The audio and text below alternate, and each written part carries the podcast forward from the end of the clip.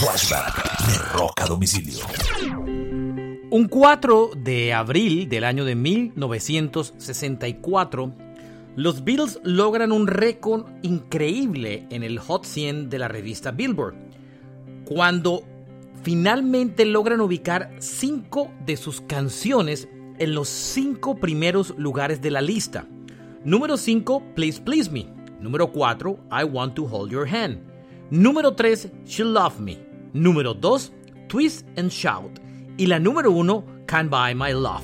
Cinco canciones de los Beatles en los cinco primeros lugares de listas de Billboard. Un récord que hasta ahora se recuerda como uno de los más importantes en la historia de la música.